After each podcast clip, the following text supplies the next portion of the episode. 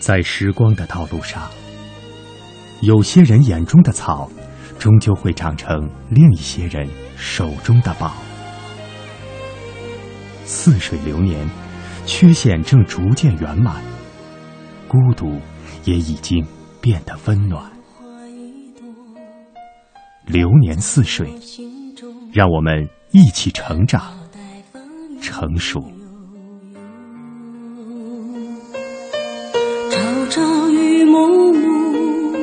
暮，我切切地等候，有心的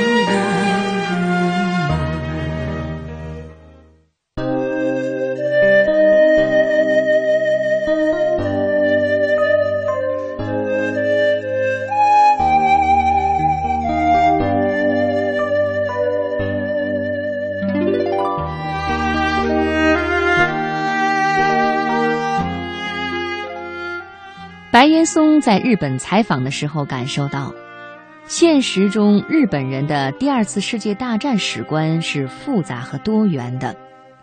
他们更多是从受害者的角度，从本国国民家破人亡的角度来认识这场战争。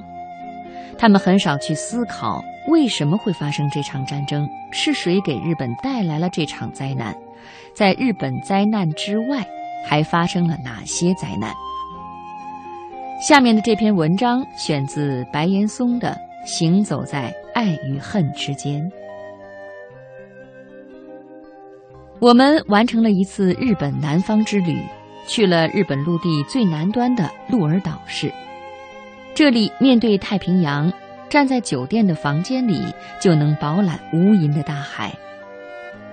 在离这片海滩不远的海面上，就是被中外军事家们经常提到的一个地方——硫磺岛。第二次世界大战中一场十分著名、残酷的战斗——硫磺岛之战，就发生在这座海岛上。神风特工队和平会馆就位于日本南部的鹿儿岛，是我们考察日本多元历史观的最后一站。鹿儿岛是一个相对偏僻的临海小城，越过大海，再往南就是冲绳驻日美军军事基地。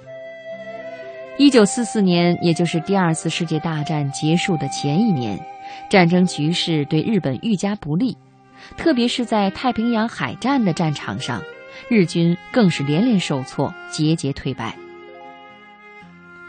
为了阻止美军在海上的进攻，当年十月。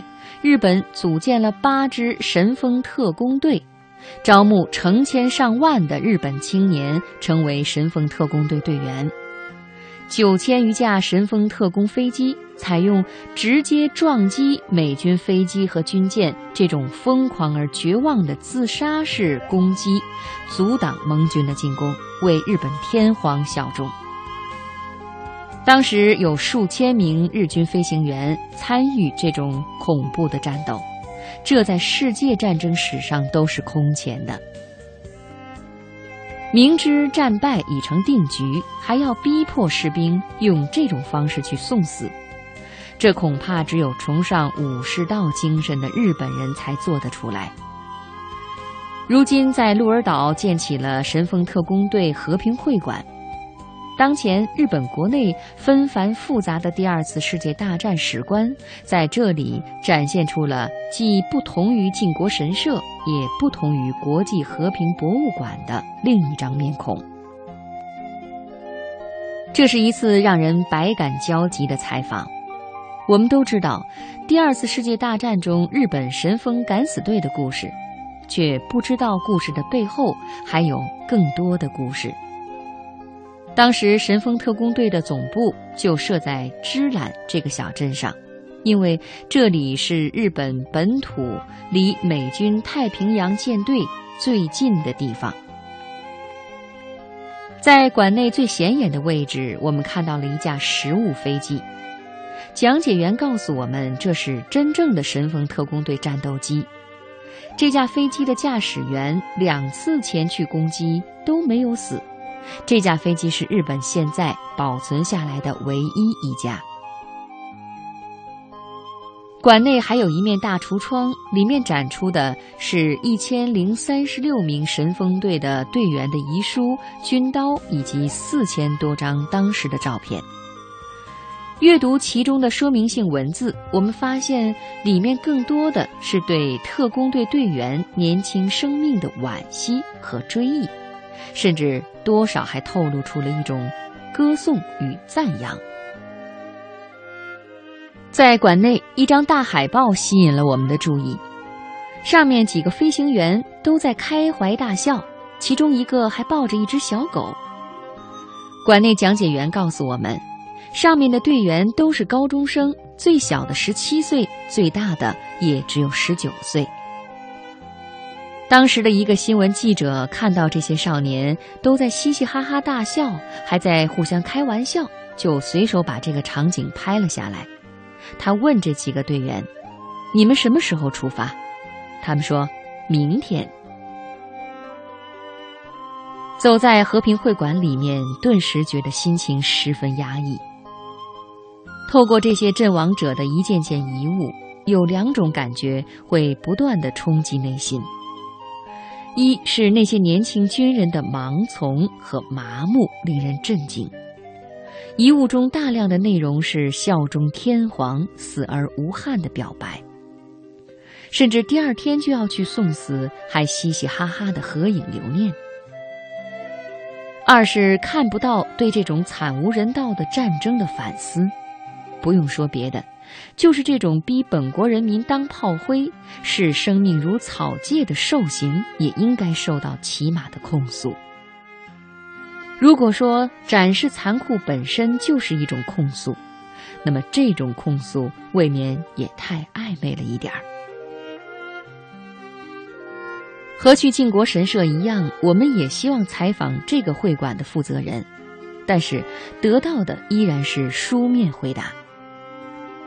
我们特别关注的依然是参观人数，他说每年在六十万人到七十万人。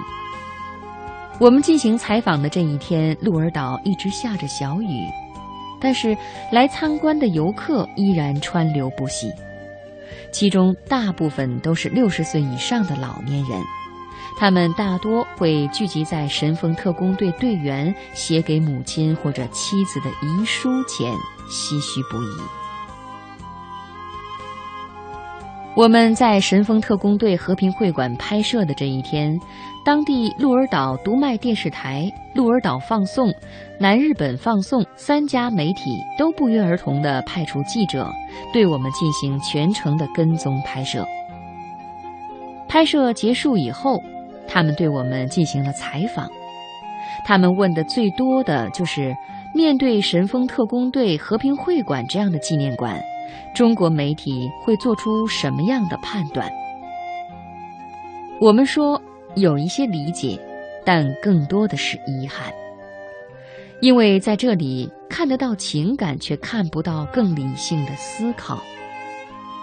如果需要靠参观者去理解的话，那么他就有可能走向不同的道路。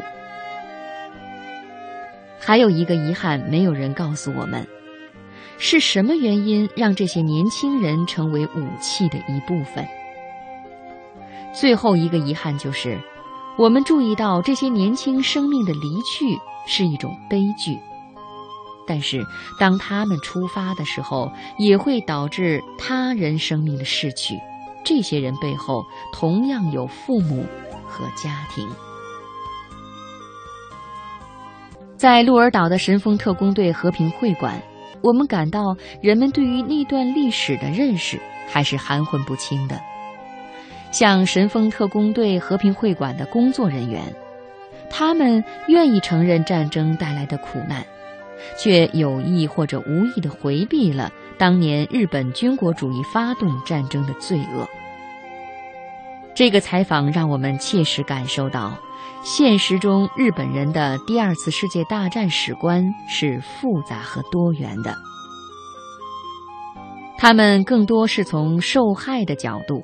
从本国国民家破人亡的角度来认识这场战争，并且由此觉得和平珍贵，祈求不再发生战争。